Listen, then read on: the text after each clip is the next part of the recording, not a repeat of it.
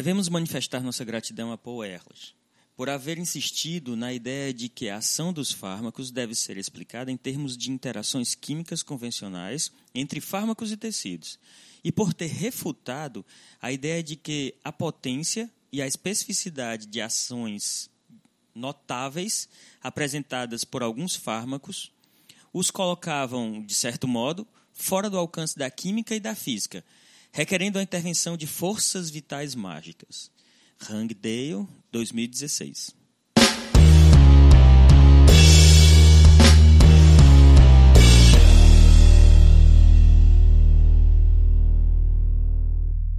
Olá pessoal, estamos iniciando mais um episódio do PharmaCast, agora no episódio número 4. Eu sou Pablo Farias. Ana Luísa Martã. Natália Bitu. E Alice Araruna.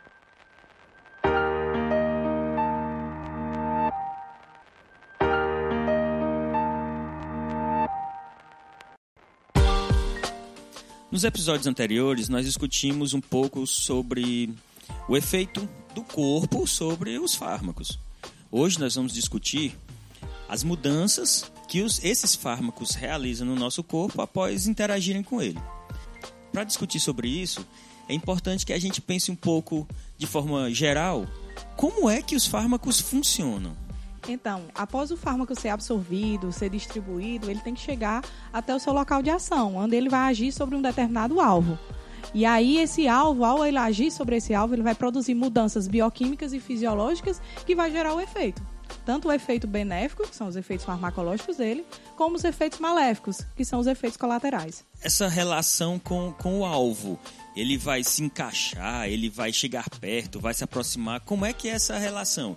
Eu sei que, principalmente nos estudantes da área de saúde, tem uma ideia de imaginar uma massa compacta encontrando outra massa compacta que se encaixam como se fosse uma pecinha do Lego. Mas na verdade não é bem assim, é, as interações são químicas, não é, Alice? Na verdade, vai haver uma interação entre a macromolécula endógena caso a gente esteja relacionando a um enzima, uma proteína do organismo, com essa micromolécula, que é o fármaco, de uma forma bastante é, flexível. Então, não é um encaixe propriamente dito, rígido, ele vai ter uma flexibilidade, uma conformação, onde ambos vão estar se ajustando para interagir e, nessa, e dessa forma finalizar determinado efeito. E com essa ideia de que para que o medicamento ele exerça seu efeito, ele precisa interagir com um tecido do nosso corpo, o Paul Ehrlich é, afirmou que um fármaco não agirá a menos que ele esteja ligado. Né? E essa ligação através dessas interações químicas. E essa, essa afirmação do Paul Ehrlich veio a, a partir do conceito que ele mesmo criou de bala mágica que era um conceito de que os medicamentos antimicrobianos que tratavam doenças bacterianas, virais ou fúngicas tinham um alvo específico, né? Que nesse caso não era um alvo específico do nosso corpo, mas seria um alvo exógeno que estaria momentaneamente no nosso corpo. Que é o caso o alvo na bactéria. O alvo né? na bactéria, no microorganismo em si, né? Então, a partir da ideia da bala mágica, surgiu a ideia de que os medicamentos agiriam é, meio que guiados a um determinado é, local do nosso corpo, do, do nosso tecido. Juntamente com essa ideia, a, a, grande pergunta é como é que esse medicamento consegue encontrar esse alvo? O que que existe aí para que um fármaco consiga se distribuir pelo meu corpo e entender que ele tem que agir, por exemplo, no cérebro? E aí o conceito de afinidade química foi estabelecido em relação a isso. Então, para que um medicamento encontre o seu alvo, seja ele um alvo proteico, como um enzima, um receptor, seja um canal iônico numa membrana, seja uma molécula transportadora, é necessário que ele possua afinidade. O encontro entre o fármaco e o seu alvo só vai acontecer se eles tiverem afinidade química e, consequentemente, se a interação acontecer. Agora, só para complementar, essa ideia ela explica a, fun a, funcionalidade, o mecanismo de vários fármacos, mas com o passar do tempo foram observados que haviam também aquelas moléculas que dependiam única e exclusivamente das suas características físico-químicas para ter alguma atividade. Então, neste caso, ela não necessariamente, na verdade, ela não precisa encontrar um alvo, ela não precisa interagir com determinada estrutura específica. E são os fármacos chamados inespecíficos. Então, nesse caso, dependendo do coeficiente de do pKa, da solubilidade, então algo que está inerente à molécula. E a gente pode exemplificar facilmente o uso de antiácidos. Então ele está se ligando a quem ou ao que? E nada, ele na verdade está tendo ali uma reação de neutralização com ácido clorídrico e nesse caso, né, ele já está exercendo seu efeito de alcalinizar ali o ambiente estomacal. Então, Ana Luísa havia falado que o fármaco ele acha o seu alvo dentro dos vários tecidos e órgãos do corpo através de uma, de uma coisa chamada de afinidade, que é a tendência do fármaco de se ligar no alvo.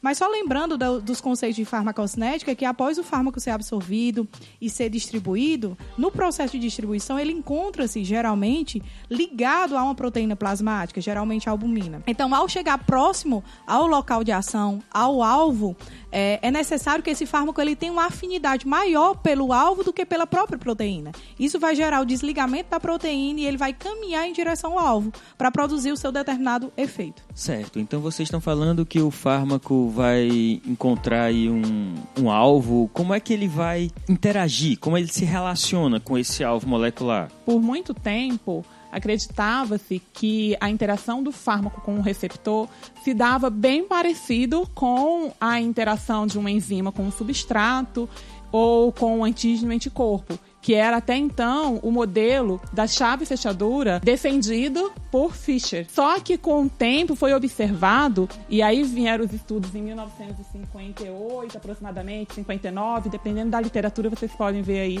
diferentes datas de Daniel Kochland, onde ele já observava, ainda com os estudos de enzima e substrato, que havia uma indução, que havia uma conformação. Na verdade, tanto a molécula como fa, tanto no caso dele, né, o substrato como a enzima, eles se modulavam e se induziam de forma que conseguissem se acoplar. E isso também foi observado em estudos posteriores que aconteciam com os fármacos. Aí veio o modelo que atualmente é mais aceito do encaixe induzido, onde tanto receptor como fármaco induzem e se conformam de forma que se encaixe de uma forma perfeita. Então seria assim, o Fischer dizia que tudo era rígido, o fármaco era rígido, o receptor era rígido, e eles se encaixariam como se fosse uma chave fechadora como, propriamente é. dito. E aí depois foi visto que na verdade não é bem assim. Todos se modelam todos podem se modelar de maneira que esse encaixe ocorra de uma forma flexível, né? É e igual, aí é igual um casamento. É. Você não é você 100%, seu marido não é você 100%. Para vocês darem certo, cada um, cada um tem, tem que, que se modelar. de um lado, se modelar pro casamento dar certo. Aí né? se encaixa direitinho. Aí se encaixa direito e feliz para sempre. Exatamente. Where are breakthroughs being made in today's medical research? In the interview, Nobel laureate for medicine, Erwin Neher. Então esse primeiro modelo rendeu o Nobel a Fischer em 1902. O modelo aí, aquela ideia da bala mágica que a gente nem tinha falado, né, do Paul Ehrlich, mas eu acho só para registrar aqui, rendeu um Nobel a ele em 1908, quando ele veio com essa ideia de que você tratava uma doença encontrando exatamente o alvo que está lá no corpo, causando a alteração na atividade desse alvo molecular é que recuperaria uma condição patológica. Então a gente já sabe que os fármacos não têm estrutura necessariamente rígida, por mais que nós vejamos aquela estrutura química, é, orgânica dele, ele não tem necessariamente sempre aquela estrutura chapada. Ela é tridimensional, né? Vocês têm que entender que é tridimensional. E ela se modela, se movimenta, ela gira, tem regiões dela que giram. Então ela vai mudar a conformação. Da mesma forma, o alvo também vai mudar a conformação. Então, essa ideia de rigidez acabou. Todos se adequam. Esses alvos podem ser de diversas formas. Nós podemos ter receptores, enzimas, moléculas carreadoras ou canais iônicos. Lembrando que o fármaco não interage com, a, com o alvo completamente. Dentro desse alvo, ele tem sítios de ligação. Então, existem interações bem específicas em locais específicos desses alvos moleculares. E aí, esses alvos vão gerar ligações de forças e formas variadas. É, exatamente. Vai haver forças diferentes. Então, quando o fármaco encontra o seu receptor, diferentes interações vão estar acontecendo. Desde ligações covalentes, ligações hidrofóbicas, interações, na verdade, hidrofóbicas, é, forças eletrostáticas, ligações de hidrogênio. Então, tudo isso pode estar acontecendo simultaneamente, ou uma ou outra pode estar em prevalência. Só lembrando que a quantidade dessas interações e a, o tipo de cada interação vai estar relacionado com o tempo que o medicamento fica no seu alvo e muitas vezes está relacionado à duração do efeito do medicamento. Que Ou vai... seja, ele pode se ligar de forma irreversível, dependendo da ligação, ou de forma reversível. A grande parte dos medicamentos tem ligação reversível é com uma, o alvo farmacológico. Uma covalente, por exemplo, seria uma ligação muito mais forte do que as outras, né? A Alice falou da, da, dessas interações hidrofóbicas. O alotano, que é um anestésico geral, ele interage com, os, com seus receptores no sistema nervoso central através de ligações hidrofóbicas. E essa, essa questão dessa, da ligação, da afinidade, do tempo, vai estar exatamente relacionada com a energia necessária para que seja desligado, né, desconectado ali daquela região. E pequenas e ligações de pequenas energias, como as ligações hidrofóbicas ou algumas ligações de dispersão, podem, apesar de estar contribuindo energeticamente de forma insignificante, isolada, quando se observa uma molécula totalmente. Somatório de todas é... essas ligações em regiões diferentes da molécula. E isso né? vai acabar contribuindo com a força da ligação.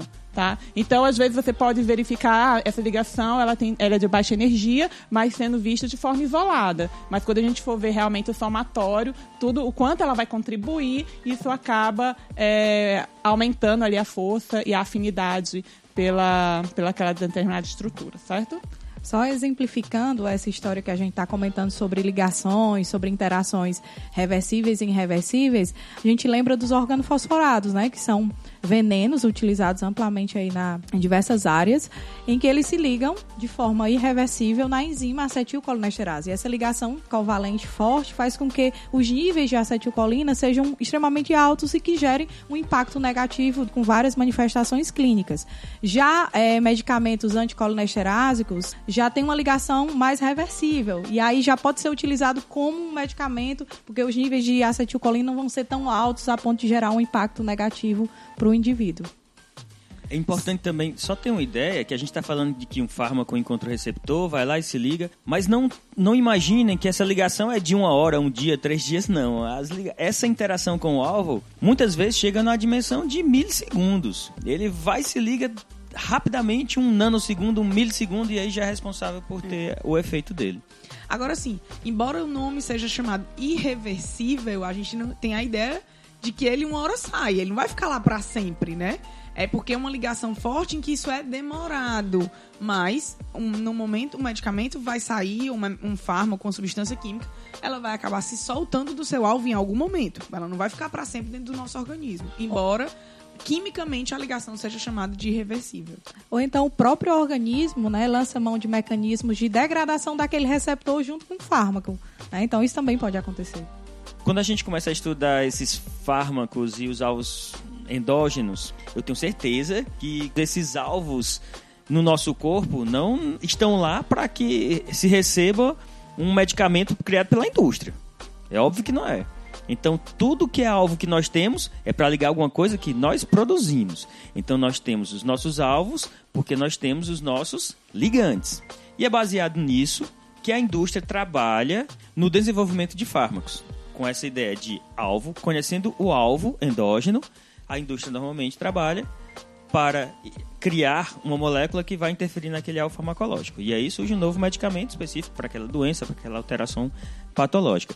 Então, vamos lá, sempre, sempre é assim. A indústria estuda os alvos, conhecem os alvos farmacológicos e aí desenvolvem moléculas que são semelhantes ou melhoramentos dos nossos ligantes endógenos? Isso é uma forma de tentar fazer com que uma substância exógena consiga interferir numa macromolécula endógena, que não foi feita para ela. Então isso é uma estratégia que, que é utilizada e é efetiva.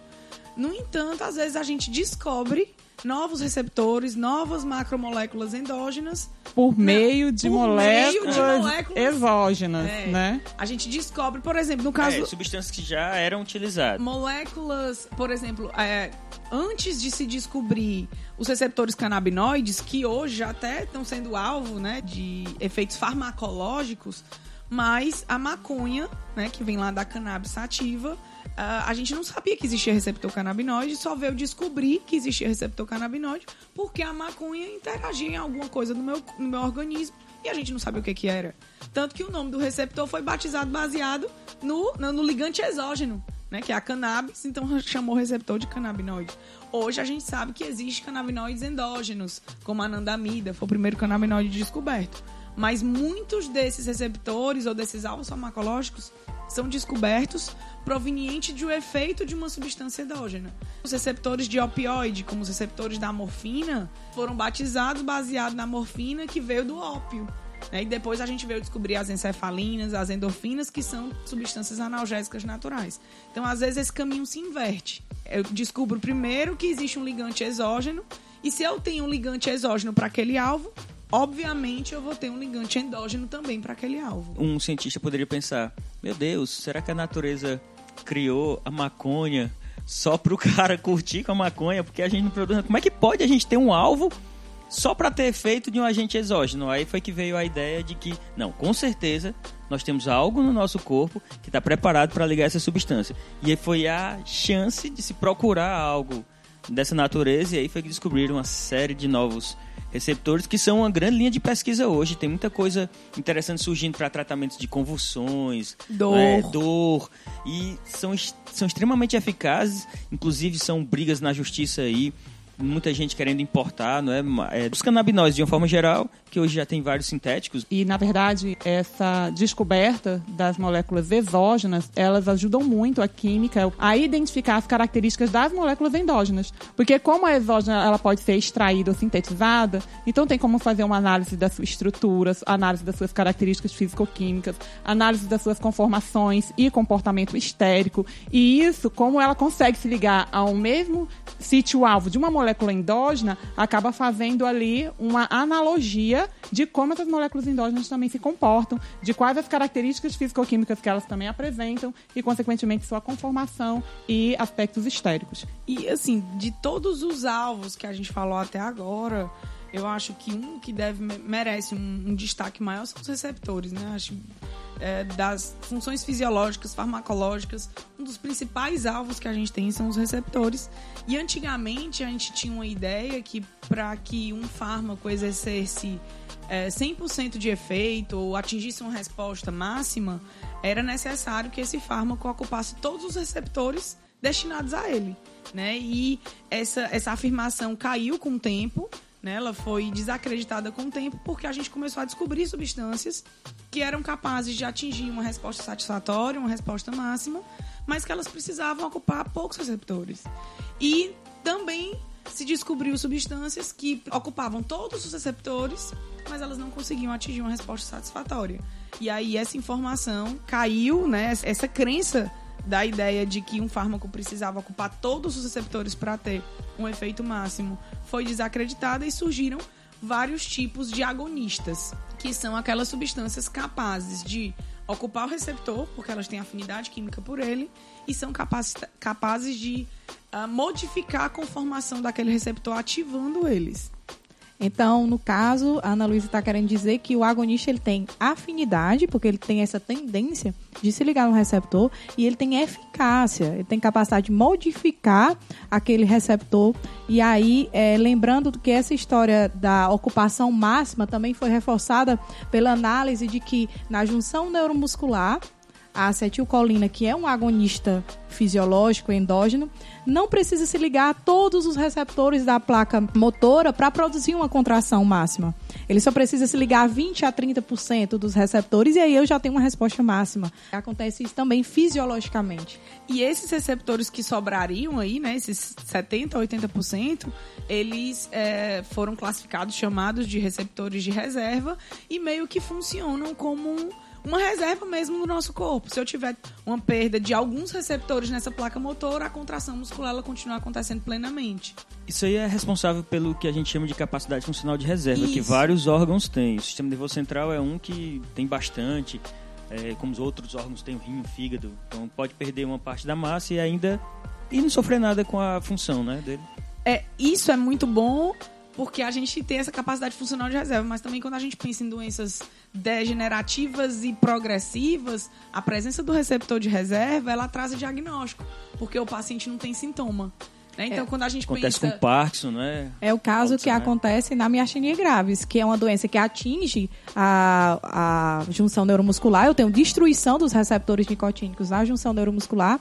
E aí o que é que acontece? O paciente está tendo destruição dos receptores 10, 20, 30 e não está tendo sintoma. Por quê? Porque se 20 a 30% daqueles receptores estiverem funcionando, a contração está acontecendo normalmente. Então, é, o fato do receptor de reserva para quem tem miastenia graves acaba não sendo uma vantagem, e sim uma desvantagem, porque faz com que o diagnóstico seja tardio, porque a doença vai progredindo e o paciente não tem sintoma. Quando ele vem manifestar sintoma, mais de 70% dos receptores já foram destruídos. Isso acontece no Alzheimer, isso acontece no Parkinson. Então, essas doenças que são progressivas, o receptor de reserva atrasa o diagnóstico. Embora, mesmo doente, durante muito tempo, essa pessoa conseguiu realizar aquela função de forma plena. É a O- natureza deixando o corpo preparado para as adversidades. Não, a natureza não nasceu para que a medicina surgisse e tudo mais, não esperava por isso. Então já foi uma adaptação da natureza para prolongar a vida e a qualidade das nossas ações, né? Então, a Ana Luísa falou que existem é, vários tipos de agonistas. Tá? Todos os agonistas, então, têm afinidade e têm eficácia, mas eles têm características diferentes. Então, nós temos os agonistas plenos e os agonistas parciais. É bem verdade que a maioria dos medicamentos que são agonistas são agonistas plenos, mas existem também exemplos de agonistas parciais. Na verdade, o agonista parcial, por ele. né, A gente não tem muito medicamento nesse. nesse que tenha esse alvo, né? De não ter um efeito máximo. Eu preciso ocupar toda a minha capacidade de receptores que eu tenho ali para ter um efeito parcial. Essa é a ideia. Só que quando a gente pensa no tratamento de dependências, o agonismo parcial é muito vantajoso.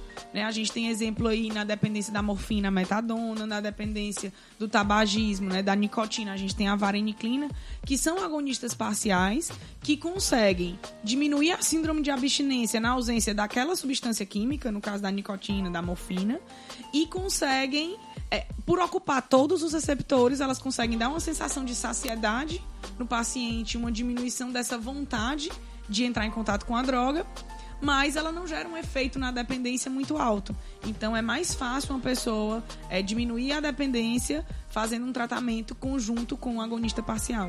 É meio como se estivesse enganando o corpo, né? Olha, eu tô te dando a substância, aí o corpo percebe que tá recebendo, mas ele não sente nada. Não sente tanto quanto sentiria como se estivesse usando a droga de abuso. E, e doses de- é, decrescentes vão fazendo com que o, o seu corpo se desacostume, entre aspas, do, do efeito daquela droga e consiga é, sair daquela dependência de uma forma mais tranquila. Porque, na verdade, se a gente pensar, se eu conseguir controlar a síndrome de abstinência de qualquer substância que cause dependência, eu consigo fazer essa pessoa sair da dependência tranquilamente.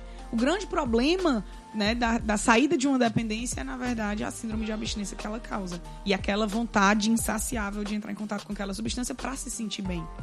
Professor Neher, a person born today has a life expectancy of around 100 years.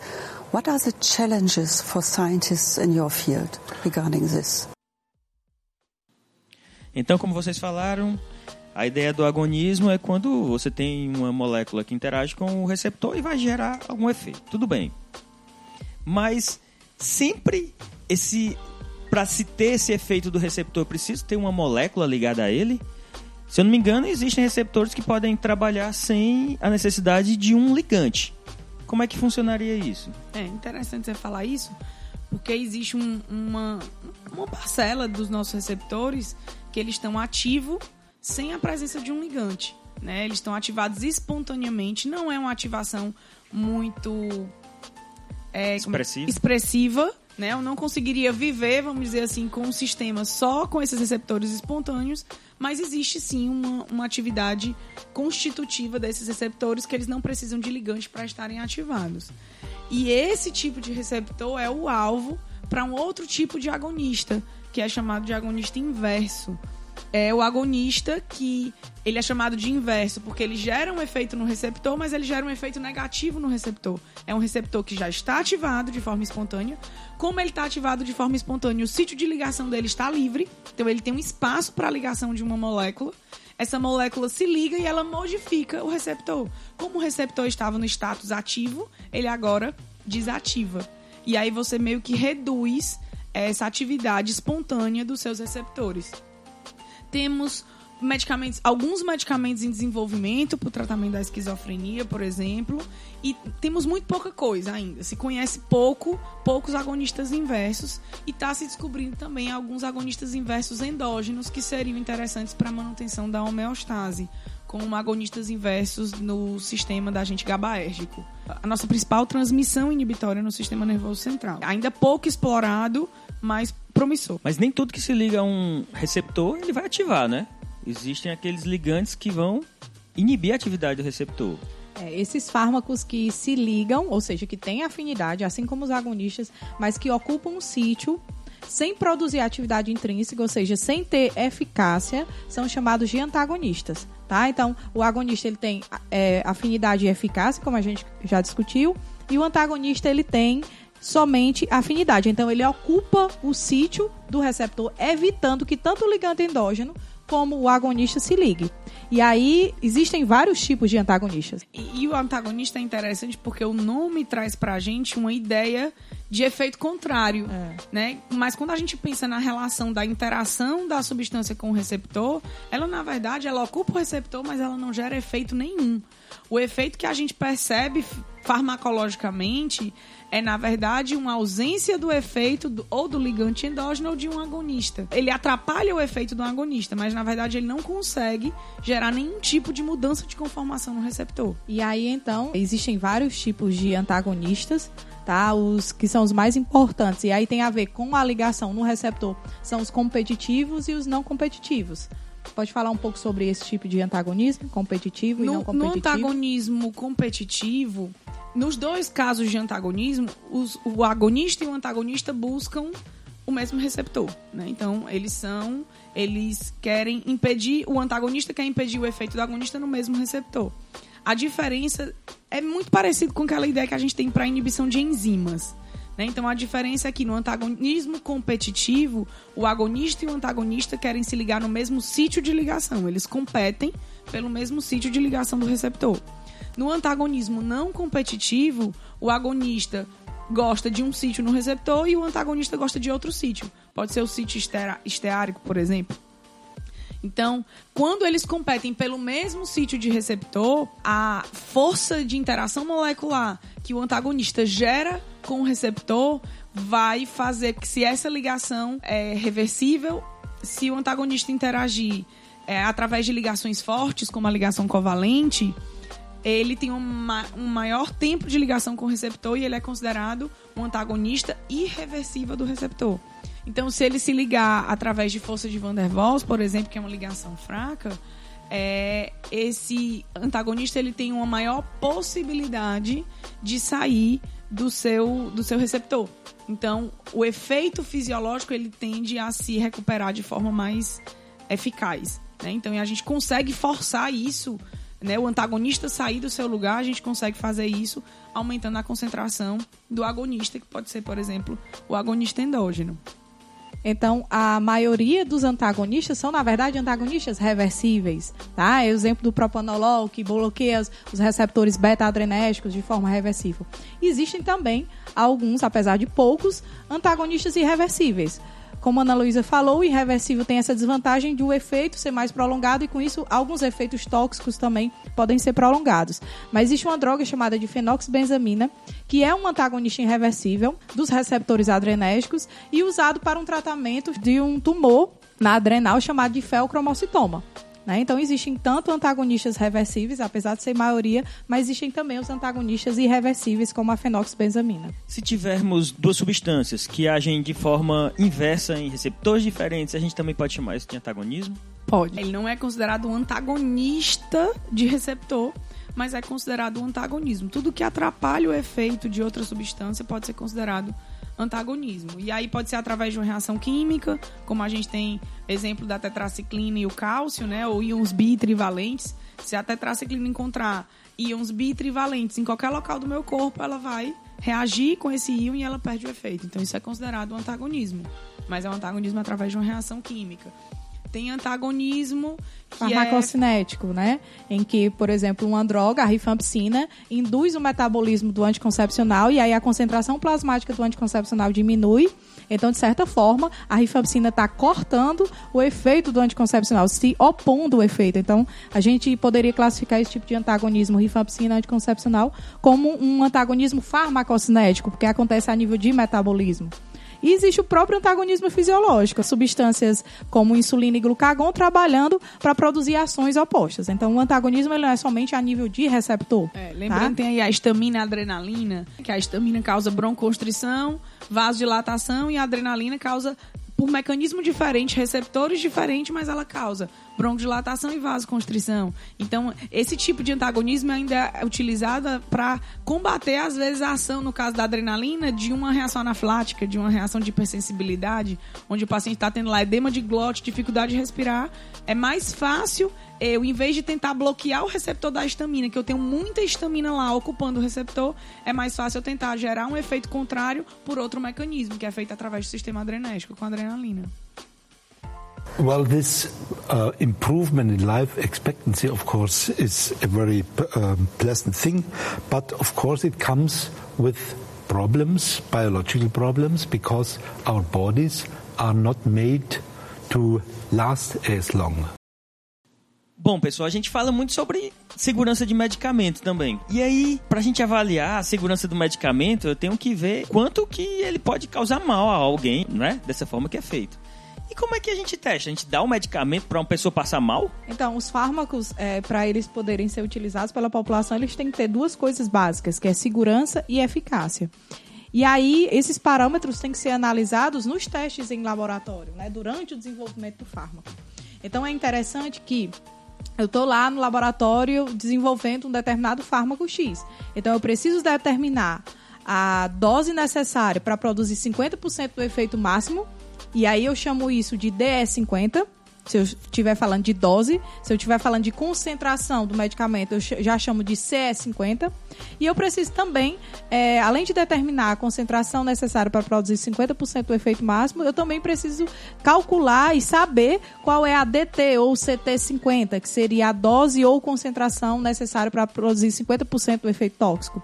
Porque aí, sabendo esses dois parâmetros, eu tenho como imaginar a segurança daquele medicamento. Que aí depois a gente vai falar sobre índice terapêutico e janela terapêutica.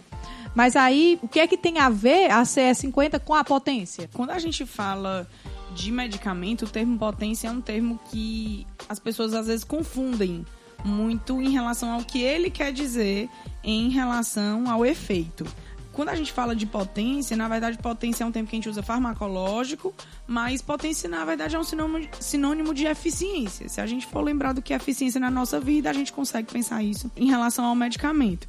Então, assim, a eficácia de um medicamento, isso é bom a gente diferenciar, a eficácia de eficiência ou potência, a eficácia de um medicamento é a capacidade que ele tem de gerar uma resposta. E a resposta mínima aceitável para um medicamento é 50% de resposta. E aí vai ao conceito que a Natália falou de qual é a concentração ou a dose necessária para produzir 50% desse efeito. Qualquer medicamento, qualquer substância química que atinja pelo menos 50% do efeito é um medicamento considerado eficaz. A questão é qual é a dose ou concentração que esses medicamentos precisam para atingir esse 50% de efeito quando eu tenho dois medicamentos que são eficazes, ou seja, que conseguem atingir pelo menos 50% desse efeito, eu avalio a concentração ou a dose deles, que é necessária para realizar esse efeito. O fármaco mais potente será o fármaco que realizará esse mesmo efeito com concentração menor. Então, é. só resumindo o que a Ana Luísa falou, eu tenho então é, dois agonistas muscarínicos, um tem CE50 de, de 10, um agonista X, que eu vou chamar de X, o outro Y tem uma CE50 de 20. Quem seria mais potente? Qual dos dois agonistas muscarínicos? O X, que tem uma CE50 menor de 10, ou o Y, que tem uma CE50 de 20? Lembrando que tam, os dois agonistas possuem CE50, então eles são eficazes. Eu consigo resolver, obter aquela mesma resposta usando qualquer uma daquelas duas substâncias. Porém, o X, que tem uma CE50 menor, ele acaba sendo mais potente, porque ele consegue gerar uma resposta com a dose menor. A potência ela está relacionada disso na performance, na verdade. A potência é performance, é eu realizar um efeito, eu ser eficaz da melhor forma possível, que para medicamento é utilizando uma menor dose ou uma menor concentração. E é com base nesses parâmetros que os estudos de análise quantitativa estrutura-atividade, que é o conhecido né, é, mais como QSAR, utiliza de desenvolvimento de novos análogos com base nos parâmetros de moléculas já existentes que apresentam uma concentração efetiva pré-definida. Então, é sempre na tentativa de desenvolver uma molécula que tenha uma potência maior, ou seja, que precisa de uma concentração menor para surtir o mesmo efeito, para ter a mesma eficácia. E lembrando que para que uma substância consiga realizar aquele mesmo efeito com uma concentração menor, é necessário que ele tenha muita afinidade, voltando para aquele conceito bem inicial que a gente começou o cast. Né? Então, o que faz ele realizar aquele efeito com a menor concentração ou a menor dose é ele ter muita afinidade pelo seu alvo. E para ele ter muita afinidade pelo seu alvo, a gente vai exatamente trabalhar com os seus diferentes descritores. Descritores hidrofóbicos, caso tenha uma relação de interações hidrofóbicas entre o fármaco e receptor. Descritores estéricos, quando a gente avalia que a mudança da conformação vai favorecer a essa interação, ou descritores eletrônicos, onde a gente também vai utilizar da interferência eletrostática para que um se conecte ou interaja com o outro. Baseado nessas ideias, nós podemos instituir também os parâmetros de segurança de um fármaco. Aí vem aquela ideia de índice terapêutico, não é? Imagem de segurança, que inicialmente os testes são muito realizados em animais, é usado muita artemia salina hoje em dia, né, para fazer alguns testes de dose letal e tudo mais. Então a ideia de índice terapêutico que popularmente a gente chama de janela terapêutica, né, que vai nos dar uma ideia de segurança dos fármacos. Como é que é feito isso? Como que nós podemos definir o índice terapêutico de um fármaco? Então, é muito simples. O índice terapêutico, então, ele mede a segurança de um fármaco. E aí, o, em humanos, ele é calculado da seguinte forma: a divisão da dose tóxica 50 dividido pela dose eficaz 50. Lembra que eu falei que dose tóxica 50 é a dose necessária para produzir 50% do efeito tóxico e DS50 é a dose eficaz 50 para produzir 50% do efeito terapêutico. Então, eu dividindo a dose DT50 pela DS50, eu vou ter um número. E aí esse número vai representar o quê? A distância da dose terapêutica para a dose tóxica. Significa dizer que se eu tenho uma, um medicamento que tem uma janela terapêutica estreita, como a digoxina, glicosídeo cardiotônico, significa dizer que se é estreito, a DT50 é próxima da DE50. Então ele é classificado como MPP, um medicamento potencialmente perigoso, porque eu posso ter uma intoxicação digitálica alterando, aumentando a dose terapêutica. Aí, às vezes, Natália, eu não preciso nem aumentar a dose terapêutica. Às vezes, uma disfunção renal, uma disfunção hepática, como a dose efetiva é muito próxima da dose tóxica, uma alteração na excreção do medicamento ou no não metabolismo dele pode aumentar a concentração dele plasmática a ponto dele entrar na dose tóxica. Uma própria interação medicamentosa. A gente tem que a digoxina, ela se liga muito, 98% à proteína plasmática. E daí, se você usa um outro medicamento que desloca a digoxina da ligação na proteína plasmática, a digoxina aumenta a fração livre e pode gerar uma intoxicação digitálica. Tá? Então, existem vários medicamentos que têm índice terapêutico estreito, como, por exemplo, o ácido valproico, a clonidina, a clozapina, que é um antipsicótico. O paciente que usa esse tipo de medicamento precisa ser acompanhado para evitar justamente esses quadros de intoxicação. Só para a gente discutir um pouquinho, mas só para abrir um parêntese em relação à dose tóxica, a D, DT50, DL50, que é a dose letal para 50% dos animais. Durante muito tempo se pegava uma grande quantidade de animais, testavam várias doses e essa dose elevando, sendo elevada e outra população de animais era testada. Então era uma chacina, eram muitos animais morriam nesses testes. Hoje em dia existem é, estratégias em sílico que podem ser utilizadas para predizer a dose tóxica, a dose letal, e aí iniciaria-se o estudo diretamente através dessa dose. Seria uma estratégia de se utilizar a dose letal, de estudar a dose letal, sem precisar utilizar tantos animais até chegar próximo a ela. Outra estratégia de pesquisa que vem ao longo dos anos ganhando força são as metodologias que utilizam um número reduzido de animais. Por exemplo, a OECD hoje tem, um, tem diversos protocolos para estudos de DL50. Então eles começam esses estudos com cinco animais. Você pode fazer uma DL50 com um grupo de cinco animais. E aí eles utilizam um software que vai sugerindo um novo teste com mais cinco, ou outro com mais cinco, até o momento em que ele para. Não, já determinamos a dose tóxica. E o uso de animais é muito menor. Então eu estou falando isso porque quando a gente fala de testes de dose tóxica e realmente é feito em animais, existe muita polêmica, ah, são muitos animais que morrem. Realmente há algum tempo era. Hoje esse número é bem reduzido. E ainda existe a possibilidade de utilizar estudos em sílico para predizer e se aproximar melhor desse resultado. people in previous generations had a life expectancy of maybe 40, 50, 60 years. And if we live longer, there are problems accumulating um, uh, such as neurodegenerative disorders, cancers, uh, and other uh, diseases of the age. And uh, it is a challenge for biomedicine to um, uh, improve our knowledge about uh, such diseases and to provide therapies in order to make these extra years of life a pleasant experience. Tem uma ideia frequentemente a gente escuta que é aquela história de que, ah, eu estou usando medicamento há tanto tempo e alguém me disse, minha vizinha disse uma vez, olha, mulher, isso daí não vai mais funcionar para ti não. Daqui a pouco isso não funciona mais de tanto usar. Como é que acontece isso? É verdade? É desse jeito que acontece? É, na verdade isso é um fenômeno chamado taquifilaxia, né, do tipo tolerância. A gente pode desenvolver uma certa tolerância a alguns medicamentos. Isso também não é para todos os medicamentos. Então, às vezes, assim, ah, eu tomei tanto paracetamol e o paracetamol parou de fazer efeito. Não, o paracetamol não é um medicamento capaz de causar tolerância. É de provocar no seu corpo, no seu organismo, tolerância.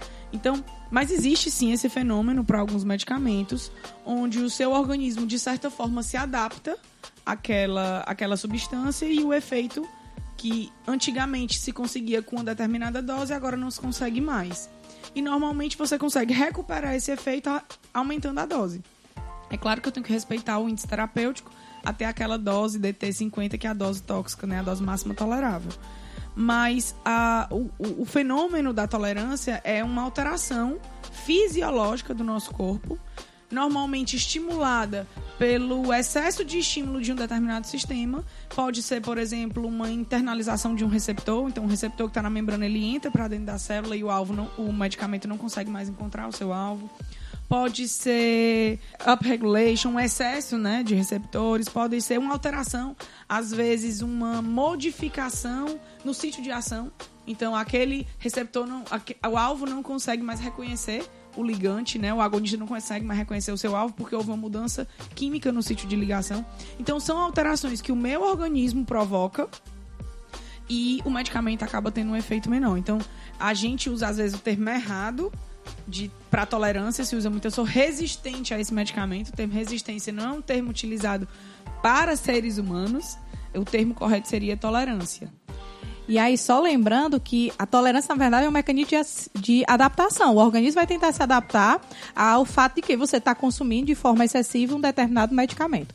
Como Ana Luísa falou, não acontece com todos os medicamentos, mas é interessante relatar aqui. A tolerância pode acontecer devido a uma alteração no próprio receptor, ou na conformação, ou na internalização, ou na quantidade de receptor. Mas existe também a tolerância metabólica. E aí a gente já vai falar de farmacocinética. Por quê? Por exemplo, o fenobarbital é um indutor enzimático. Então, ele induz o seu próprio metabolismo. Então, o que é que acontece? Quando o paciente está fazendo tratamento com fenobarbital, por ele ser um indutor enzimático, a concentração plasmática dele dele mesmo vai diminuindo. E aí o paciente vai precisar de uma quantidade maior para produzir o efeito inicial. Então a tolerância não acontece, esse mecanismo de adaptação, não somente a nível de receptor, mas existe também a tolerância metabólica, que é algo relacionado à farmacocinética dos medicamentos. Quando a gente falou no cast de farmacocinética sobre indução e inibição enzimática, a gente falou sempre como sendo algo que um medicamento está interferindo no efeito do outro, como sendo interação medicamentosa. Mas tem essa situação da autoindução. Então, nas primeiras semanas, o fenobarbital dura 30 horas no nosso corpo, 36 horas. Duas, três semanas depois, ele começa a durar 12.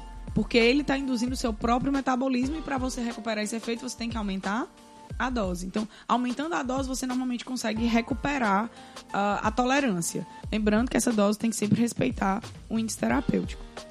A gente pode citar um exemplo claro que todo mundo é, é, já ouviu falar, aquela história, ah, você é, a ingestão de carboidrato ao longo da vida pode induzir um quadro de diabetes devido à resistência à insulina. Então, o que é que pode acontecer? O excesso de carboidrato induzir um excesso de liberação de insulina, e aí a insulina em excesso, o, o receptor da insulina pode ficar dessensibilizado e gerar o que eu chamo de resistência à insulina, que é um dos principais fatores envolvidos na diabetes tipo 2. É, em medicamentosa, é, é, é, na verdade na fisiopatologia da doença, né? Mas é, farmacologicamente o termo resistência é utilizado para uh, resistência de um medicamento específico que são, na verdade, os antimicrobianos. Então, na verdade, quem cria resistência ao medicamento não sou eu, é a bactéria, o vírus ou o fungo. Então, o termo resistência para farmacologia é um tipo de taquifilaxia, mas é específico para micro-organismos. Não foi uma mudança no meu receptor, mas sim uma mudança na parede celular da bactéria, no DNA da bactéria. Então, ela gerou uma mutação no organismo dela que está fazendo com que ela seja resistente ao medicamento. Então, deixa eu entender uma coisa. Uma vez que a gente desenvolve a tolerância, se der um tempo e parar de usar esse medicamento, o corpo volta ao normal a responder como antes? Volta assim, veja só o que é que pode acontecer. Vou exemplificar. Um paciente ele usa de forma indiscriminada descongestionantes nasais, como por exemplo a base de nafazolina, que é um agonista alfa-1 adrenérgico. Então, devido ao uso indiscriminado, o receptor alfa-1 adrenérgico vai sendo ativado de forma constante. E aí o que é que o organismo faz? Faz um mecanismo de tolerância, de dessensibilização desse receptor alfa-1 adrenérgico e aquela dose que inicialmente fazia efeito para reduzir o edema na mucosa, agora não, não, não responde mais. E aí eu vou, vou precisando de doses cada vez maiores para produzir o mesmo efeito inicial. E aí esse paciente vai no médico, o médico diz, olha, é necessário que você pare de usar o medicamento porque você está como diz popularmente, se acostumando com ele. E aí, se ele para, o organismo vai pensar o quê? O medicamento não está mais ativando o alfa-1, então o receptor pode voltar ao normal. Tá? Então, isso pode ser reversível, esse processo de, de tolerância, esse mecanismo de adaptação. No caso de uma internalização do receptor, né, do endocitose do receptor, quando o organismo para de receber o medicamento, o meu corpo entende, ah, não tem mais o medicamento, eu vou voltar meu receptor, vou expor ele na membrana novamente. E aí ele volta para a membrana. Então, é um mecanismo reversível, sim. I am very optimistic that within short there will be significant advances in the treatment of cancer and in the treatment of degenerative diseases. Nós falamos de vários alvos farmacológicos, dentre eles os receptores. Eu sei que existem vários tipos diferentes de receptores. Vocês mesmos já falaram sobre isso, não é? Os canais iônicos, proteína G e tudo mais. O que diferencia, o, o que é, o que caracteriza cada um desse, desses tipos de receptores? Então, a primeira coisa que eu tenho que ter em mente é que esses receptores farmacológicos são macromoléculas proteicas e, por serem proteínas, é, eles podem tanto estar localizados na membrana das células, como podem estar localizados dentro das células. Então, dentro desse contexto, os principais tipos de receptores que são alvos farmacológicos dos medicamentos que existem no mercado são os canais iônicos, os receptores acoplados à proteína G, os receptores acoplados à proteína quinase e os receptores nucleares. Lembrando que cada receptor desse, ao receber um ligante, ele gera um processo de transdução de sinais e formação de mediadores e de sinalização celular diferente e também com tempos de resposta diferentes. Como, por exemplo, o canal iônico é um receptor que, quando ele é ativado, ele gera uma resposta muito rápida como por exemplo a contração muscular através dos receptores nicotínicos na junção neuromuscular, que foi, já tá, foi citado anteriormente. Então é um receptor que, quando ele é ativado, ele gera uma resposta muito rápida, na escala de milissegundos. Né? Já os receptores acoplados à proteína G, ele já tem um, uma estrutura mais rebuscada que demanda um pouquinho mais de tempo. Tanto os receptores canais iônicos como os acoplados à proteína G, os cientistas e pesquisadores que os descobriram ganharam o prêmio Nobel. Então, desvendar isso aí na para a farmacologia foi algo extremamente importante. Lembrando que isso não é uma descoberta tão antiga. O Nobel é da década de 90. Então, a farmacologia está surgindo ainda, está engatinhando. A gente está aprendendo muita coisa agora corre um risco de alguma coisa ainda que nós tenhamos como verdade hoje lá na frente ainda se modifique. Embora a, a, forma que se faz pesquisa hoje é muito mais precisa do que se fazia antigamente. Mas ainda existe esse risco. É, nos receptores acoplados à proteína G, né, o nome está falando, ele é acoplado a uma proteína. Uma proteína que tem uma molécula de energia associada a ela, que é uma guanina de fosfato, desculpa e uma guanina de fosfato e o, a ligação no receptor ele não gera uma transdução de sinal direta. Então é necessário que haja uma ativação de um efetor e essa ativação é feita através dessa proteína. E aí a gente tem efetores que são canais iônicos e tem efetores que são enzimas. Quando essas enzimas são ativadas, a gente tem a formação de mensageiros que geram a informações ou meio que comandam o que a célula tem que fazer, e é isso que a gente enxerga como sendo o efeito farmacológico, o efeito celular, né? o efeito que acontece na célula.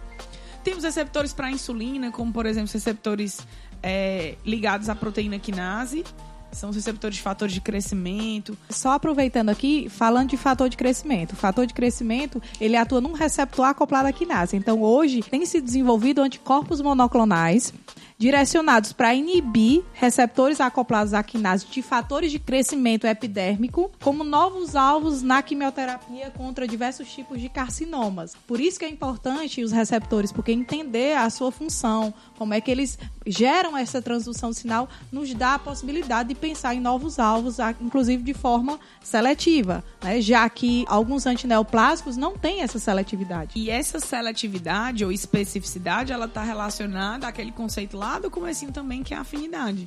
Quanto mais afinidade um medicamento tiver pelo seu alvo, mais específico ele é. Então, mais direcionado ele vai ser para aquele alvo, menos ele vai interagir com outras moléculas do meu corpo que não me interessam. Então, são medicamentos que tendem a trazer menos efeitos adversos. E como você falou agora em relação à quimioterapia do câncer, é algo que se busca muito hoje né? Porque, na verdade, os medicamentos que tratam a maioria dos cânceres, fora os anticorpos, eles são medicamentos que são inespecíficos. São medicamentos que têm uma especificidade em relação ao seu alvo, porém esse alvo está em vários lugares. E aí é um medicamento que mata a célula cancerígena, mas ele consegue também causar apoptose na célula sadia. Né? E aí por isso que cai cabelo, por isso que a imunidade baixa, porque ele não tem uma especificidade para o alvo, porque a afinidade é baixa. Então tem essa relação também entre afinidade e especificidade, e que está relacionado com a seletividade do medicamento. Que um grande segredo na pesquisa do câncer é atingir essa especificidade. Né? Mas já tem medicamento hoje em dia, né? Que consegue os anticorpos ser menos, monoclonais, os anticorpos monoclonais, né? Porque eles são anticorpos específicos, eles têm uma afinidade específica para aquele alvo. Né? Então você associa, às vezes, aos, aos quimioterápicos é, comuns para você conseguir reduzir aí os efeitos adversos e os profármacos dirigidos, né? A gente até comentou sobre isso em outro cast também, que era exatamente fazer com que aquela molécula ela fosse dirigida exatamente para o local e especificamente para o local onde ela deveria Aumentando atuar. a sua afinidade. Exatamente. Né? E por último, a gente tem também os receptores nucleares, que são totalmente intracelulares, então a molécula precisa ter um alto coeficiente de partição, ser bem lipossolúvel para ela conseguir atravessar a membrana por difusão e conseguir encontrar o receptor dentro da célula. Embora ele seja chamado de nuclear, a maioria deles encontra-se no citossol, no citoplasma, mas a ação dele é nuclear, realizando transcrição gênica e é um efeito um pouco mais demorado para iniciar, mas é um, é um efeito bem consistente. Aí todos os nossos hormônios, na verdade, agem através de receptores nucleares, vitaminas lipossolúveis, como vitamina D, corticoides, a maioria dos nossos hormônios.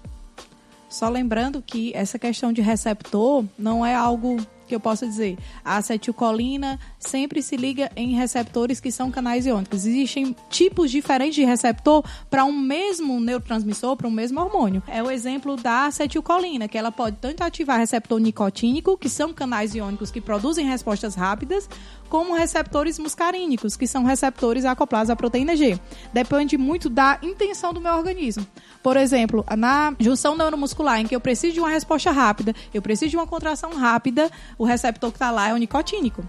Já lá no músculo intestinal, o receptor que está lá é o receptor muscarínico, porque a contração não precisa ser tão rápida, ela pode ser mais lenta, porém mais duradoura. E quem faz isso é o receptor acoplado à proteína G. É interessante que a Natália falou agora há pouco sobre subtipos de receptores, não é? Então, você diz que, por exemplo, a acetilcolina vai encontrar no nosso corpo receptores do tipo muscarínicos e nicotínicos. É claro que a gente vai ter um dia para falar especificamente sobre isso, tá? Eu não quero falar especificamente dessa, desse, dessa substância, mas e sim do fato de existirem subtipos diferentes de receptores para a mesma substância. Então, tudo bem, mas será e eles têm efeitos totalmente contrários, contrários não, mas totalmente diferentes. Seria possível criar então um medicamento para ser mais específico para um subtipo de receptor e aí nós termos mais precisão no efeito que nós queremos daquele medicamento? Então, quando é avaliado, nesses casos de uma mesma molécula endógena conseguir né, se conformar de maneiras diferentes ou apresentar propriedades diferentes para atuar em receptores distintos, tem como ser avaliado e desenvolvido moléculas que atuem ou com conformações similares ou com propriedades similares a esta endógena nos diferentes receptores. Por exemplo, no caso da acetilcolina, com os receptores nicotínicos, foi falado que ela atua via canal iônico. E existe na acetilcolina uma região que é uma amina quaternária, que vai ativar esse canal iônico. Diferente da conformação que ela vai adotar para ela interagir com os receptores muscarínicos. Então, se eu quero desenvolver uma molécula né, que atue nos receptores nicotínicos, tem que focar exatamente nessa, nessa amina quaternária que ativa os canais iônicos, que é o caso do pancurone. Ele vai conseguir atuar nos receptores nicotínicos bloqueando o, esses receptores por meio da, da ligação da estrutura da sua amina quaternária, assim como a acetilcolina tem nesses receptores. Então, a, e a... em relação aos muscarínicos, ele não vai, consequentemente, ter nenhuma atividade, porque aí não vai conseguir. Os muscarínicos já são o quê? Proteína G. Isso. Né? Já não vai ter, não vai ter condição de atuar, de ligar, de sinalizar porque lá, por meio dessa, desse tipo de interação, era outra estrutura, era outra conformação ou era outra propriedade necessária. Tem outras formas de você também fazer isso na molécula. Você pode adquirir uma seletividade simplesmente modificando o tamanho da molécula, não é? Como é feito, por exemplo, com os anti-inflamatórios seletivos da COX. A gente vai falar sobre inflamação no futuro, mas nós temos duas ciclooxigenases, uma é constitutiva, a outra está mais ligada aos processos inflamatórios. Simplesmente você fazendo uma molécula maior, não é? Ela teria uma possibilidade de entrar no bolso de ligação, vamos dizer assim, né? Nas moléculas, nos alvos, nós temos esses bolsos de ligação, que onde a molécula tem que entrar para interagir com os aminoácidos específicos e aí desencadear o seu efeito. Então a seletividade da COX se dá simplesmente porque nós temos os seletivos, são moléculas maiores, não é? Seria mais ou menos o assim? O tamanho da molécula, mas também tem uma ligação com enxofre no bolso no lateral. bolso lateral. Então, entra no que a Alice falou, né? na, na, estrutural da molécula para interagir com o alvo. Aí você não tem essa ligação com enxofre na COX-1, porque o COX-1 não tem esse bolsão lateral, porque tem a mudança de um aminoácido na posição 523. Então são formas diferentes de você conseguir diminuir os efeitos adversos e ser mais preciso no efeito terapêutico que você deseja. Atualmente se busca, né, como já foi falado, fármacos cada vez mais seletivos. Porque se eu entendo que a adrenalina, ela possui no mínimo cinco classes diferentes de receptores, alfa 1, alfa 2, beta 1, beta 2 e beta 3, eu tenho que buscar, de acordo com a doença, de acordo com o problema do paciente, ser o mais específico, agir num determinado tipo de receptor. Porque veja o que acontece. É, existe uma classe de antipertensivos muito utilizados, chamados de beta-bloqueadores. E esses beta-bloqueadores podem ser divididos em não seletivos, que são os de primeira geração, que é a classe do protótipo propanolol, E já existem os beta-bloqueadores seletivos de segunda geração.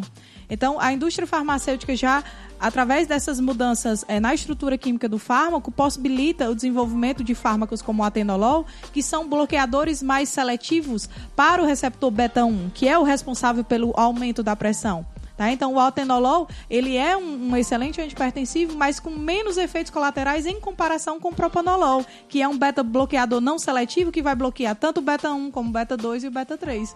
Né? Então, isso é importante para diminuir e minimizar os efeitos colaterais, essa aí, seletividade. E aí, esse bloqueio do, beta, do propranolol no beta-2 traz, não traz nenhum problema para uma pessoa que não tem problemas respiratórios, mas para um paciente asmático, o bloqueio do beta-2 no pulmão pode causar broncoconstrição. Então, para um determinado tipo de paciente, aquela não seletividade pode trazer um efeito adverso. Então, buscar a seletividade, afinidade, especificidade de um fármaco é bem importante quando se fala de terapêutica mais segura e com menos efeito adverso. E com base na necessidade dessa seletividade, várias estratégias são utilizadas na química para desenvolver moléculas com conformações específicas, né, bem seletivas. Estratégias essas que podem ser utilizadas ao inserir grupamentos funcionais que provocam formação de ligações intramoleculares, formando uma estabilidade né, conformacional naquela molécula. Pode ainda inserir, por exemplo, se for o caso, duplas ligações, que isso vai diminuir a liberdade conformacional da molécula, permitindo que a conformação bioativa, que é aquela que realmente vai se ligar e ter atividade, ela permaneça mais estável, mais frequente, né, em maior proporção no, naquele espaço conformacional, que são todas as possíveis conformações que a molécula tem, como também o próprio processo de ciclização. Então, se você torna ou você insere, consegue fazer com que uma molécula forme um ciclo, ela vai ter menos possibilidade ali de se modificar, né? de se contorcer ou de se transformar ao longo do seu percurso até o encontro do alvo terapêutico. Lógico que todas essas modificações, elas são realizadas de forma que o grupamento farmacofórico não seja prejudicado, né? não seja alterado. Porque também, se ela não conseguir ser reconhecida, vai ter tido uma modificação a ponto dela não ser reconhecida e todo o restante, todo o efeito terapêutico não vai ser, consequentemente, efetuado.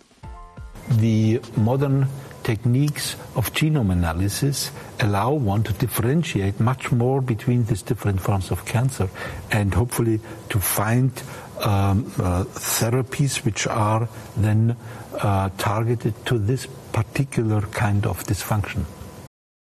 Então, pessoal, eu acho que ficou claro para todo mundo entender a importância da gente estudar os receptores, entender como é que eles funcionam, entender um pouquinho também, não só receptores, mas as enzimas e diversos outros processos bioquímicos no nosso corpo que são fundamentais para entender como que um fármaco funciona. Claro que inicialmente a gente vai entender como esses processos bioquímicos funcionam, em determinadas situações patológicas, como que eles não estão funcionando, e aí entra a farmacologia para interferir nesses processos, conhecendo os alvos e aí corrigir essas falhas terapêuticas. Então, nesse momento, eu queria agradecer aqui a presença da Natália, que tenho certeza que ela vem aqui outras vezes. E eu acho que talvez em todas, tomara, se tudo der certo. Então, fazendo parte aqui do nosso projeto. E aguardamos os comentários de vocês. Esperamos aqui vocês no próximo episódio. E eu deixo aqui um abraço a todos e até mais. Valeu, galerinha. Até a próxima. Valeu, pessoal. Obrigado pela oportunidade. Com certeza virei mais vezes. Até a próxima. Tchau, tchau.